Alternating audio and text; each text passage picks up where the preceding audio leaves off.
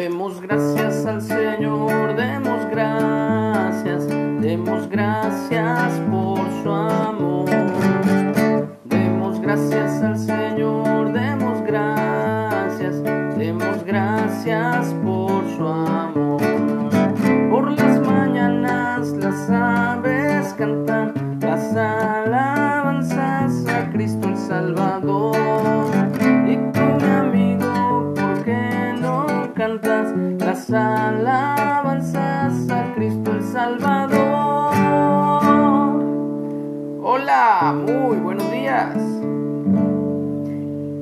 Damos gracias a Dios porque verdaderamente en Él hemos encontrado a un Padre, un Padre que está atento a todas nuestras necesidades, en todas las áreas de nuestra vida.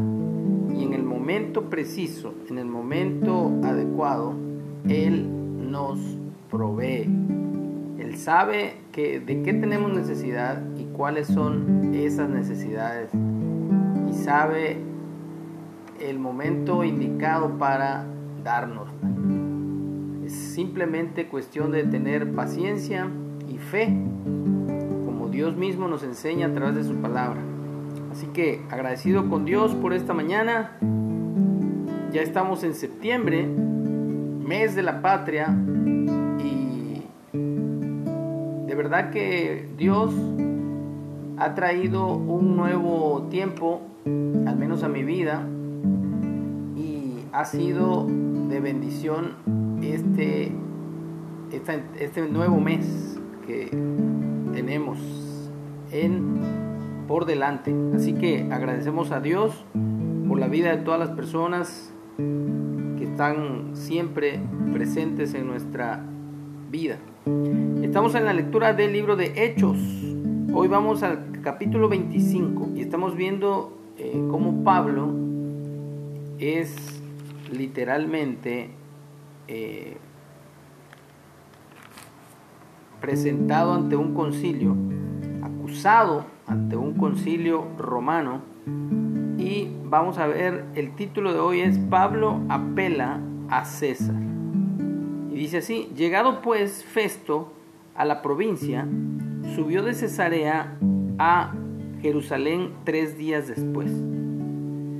Y los principales sacerdotes y los más influyentes de los judíos se presentaron ante él contra Pablo y le rogaron pidiendo contra él como gracia que le hiciese traer a Jerusalén, preparando ellos una celada para matarle en el camino. Pero Festo respondió que Pablo estaba custodiado en Cesarea, a donde él mismo partiría en breve. Los que de ustedes puedan, dijo, desciendan conmigo, y si hay algún crimen en este hombre, acúsenle. Y deteniéndose entre ellos no más de ocho o diez días, venido a Cesarea al siguiente día, se sentó en el tribunal y mandó que fuese traído Pablo. Cuando éste llegó, le rodearon los judíos que habían venido de Jerusalén, presentando contra él muchas y graves acusaciones las cuales no podían probar. Alegando Pablo en su defensa lo siguiente, ni contra la ley de los judíos, ni contra el templo, ni contra César he pecado en nada. Pero Festo, queriendo congraciarse con los judíos, respondiendo a Pablo, dijo, ¿quieres subir a Jerusalén y hallar ser juzgado de estas cosas delante de mí? Pablo dijo, ante el tribunal de César estoy, donde debo ser juzgado. A los judíos no les he hecho ningún agravio, como tú sabes muy bien. Porque si algún agravio o cosa alguna digna de muerte he hecho, no rehuso morir. Pero si nada hay de las cosas de que estos me acusan, nadie puede entregarme a ellos. A César apelo entonces Festo, habiendo hablado con el consejo, respondió, al César has, apelado, al César irás. Y bueno, aquí Pablo haciendo uso precisamente de sus derechos como ciudadano también romano, que había nacido en una provincia romana, a pesar de que él era obviamente de nacionalidad eh, hebrea. Pero vemos cómo podemos nosotros también, en cierta manera, basarnos en los derechos que tenemos como seres humanos, sobre todo en estos tiempos donde la vida del ser humano no vale nada, sobre todo ante las autoridades y ante las personas que están en autoridad en alguna área del gobierno, sobre todo estas personas que están ahí queriendo eh, poner o imponer, mejor dicho, todas estas ideologías que van en contra de lo natural, que van en contra de toda lógica. Eh, también acerca del asesinato de, bebés. Entonces yo creo que aquí tenemos un claro ejemplo de eh, Pablo haciendo uso precisamente de su derecho como ciudadano romano. Y es lo que tenemos que nosotros también saber eh, algo de las leyes de nuestro país y más ahora que estamos en fechas patrióticas, en este mes de la patria, pues de verdad que yo animo a todos a que nos empapemos, leamos, investiguemos, estudiemos un poco nuestros derechos como ciudadanos mexicanos, porque a veces se violentan nuestros derechos eh, por desconocimiento de los mismos. Así que, bueno, aquí Pablo apela al César, se va sobre la autoridad mayor porque la autoridad inmediata se ha corrompido.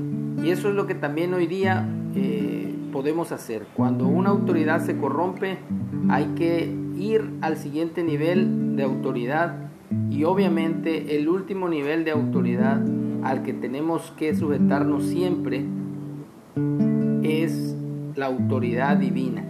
Así que si aún todo lo que algún gobierno impusiese o quisiese hacer de forma obligatoria, que va contra lo que Dios ha establecido, tenemos todo el derecho de parte de Dios, todo el respaldo de Dios a no obedecer sus leyes.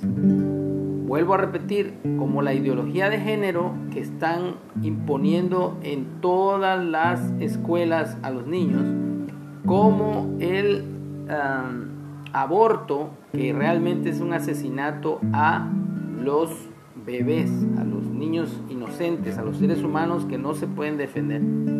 Y también toda clase de, de obligatoriedad en cuanto a cosas que nos debamos poner en el cuerpo.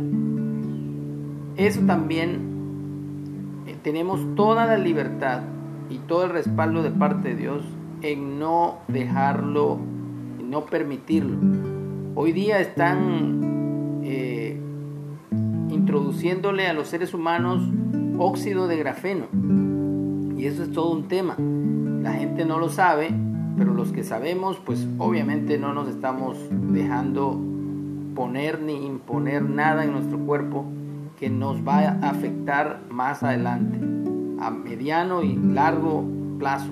Y hoy día vemos también eh, que dicen que no es obligatorio, pero lo están haciendo obligatorio hasta para trabajar, para ir a la escuela, hasta los niños se los están aplicando cuando en ellos científicamente el, bicho que el bicho que, mató gente, que sí mató gente porque sí, sí hubieron muertos, eso nadie lo niega, eh, no les hacía nada a los niños. Entonces ahí vemos también una clara imposición sobre los niños de algo que no necesitan. Pero bueno, así en todas las áreas tenemos que estar alertas tenemos que estar conscientes de que los tiempos son malos y peligrosos y de que necesitamos a fondo saber lo que Dios ha dejado en nuestra defensa, lo que Dios ha puesto para que nosotros sepamos y conozcamos nuestros derechos y cómo podemos nosotros hacer frente a cualquier injusticia o imposición de parte de el enemigo usando a la bestia, al gobierno. Así que bueno, damos gracias a Dios porque Él es el que nos libra de todo mal, pero debemos estar nosotros buscando el reino de Dios y su justicia y agradeciéndole por todo lo que Él hace, por todo lo que ha hecho y por todo lo que hará. Por eso cantamos. Demos gracias al Señor, demos gracias, demos gracias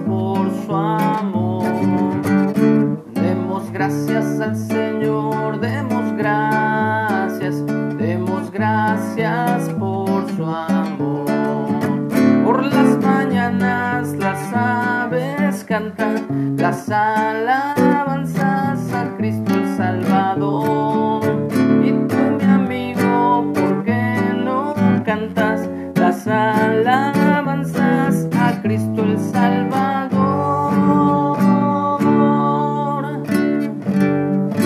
Que tengamos un excelente día y buen fin de semana para todos. Amén.